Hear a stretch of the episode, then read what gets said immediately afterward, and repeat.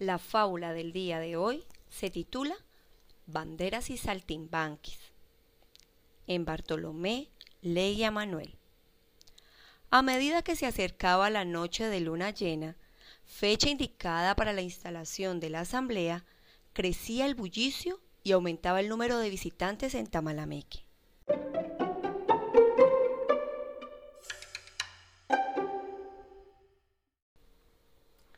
La Plaza Mayor se inundó de vendedores, saltarines, payasos, policías, turistas, cantantes, titiriteros, gitanos, pordioseros, bailarines y animales de todos los oficios y costumbres. Tía Marimonda, engalanada con pollera roja y sombrero azul, bailaba en una cuerda a más de doscientos metros de altura, extendida de un extremo a otro en la plaza.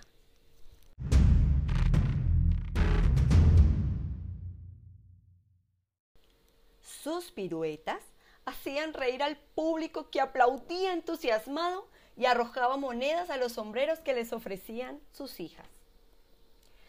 Tío Papagayo, en una tribuna, repetía de memoria discursos aprendidos del hombre.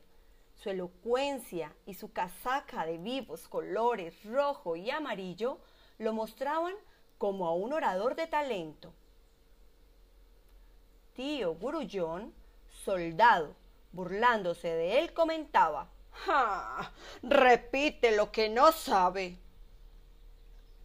Un grupo de turistas seguía a Cucarachero, quien por ser conocedor de todos los rincones e historias de Tamalameque, hacía de guía.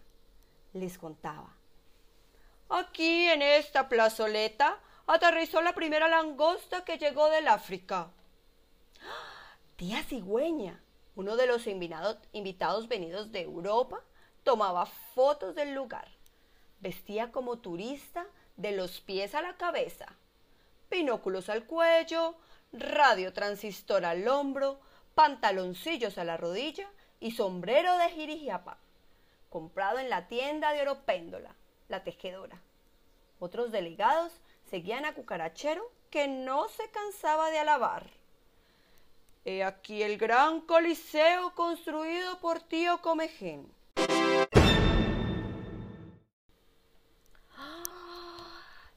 Tío Hipopótamo contemplaba la grandiosa obra de ingeniería, subiéndose a cada instante sus calzones de colgantes que le dejaban al desnudo sus anchas y arrugadas espaldas. Tía Jirafa llevaba enrollada al cuello, a manera de corbata, a tía Cobra maravilla de chicuelos, era tía canguro con sus dos hijitos, asomados a la bolsa que tenía en su vientre. ¿Y ustedes por qué no saltan de allí? les preguntaron los polluelos de tía cigüeña. ¿Para qué? respondieron despreocupados. Si desde este balcón apreciamos mejor todo lo que sucede. Y colorín colorado, esta fábula se ha terminado.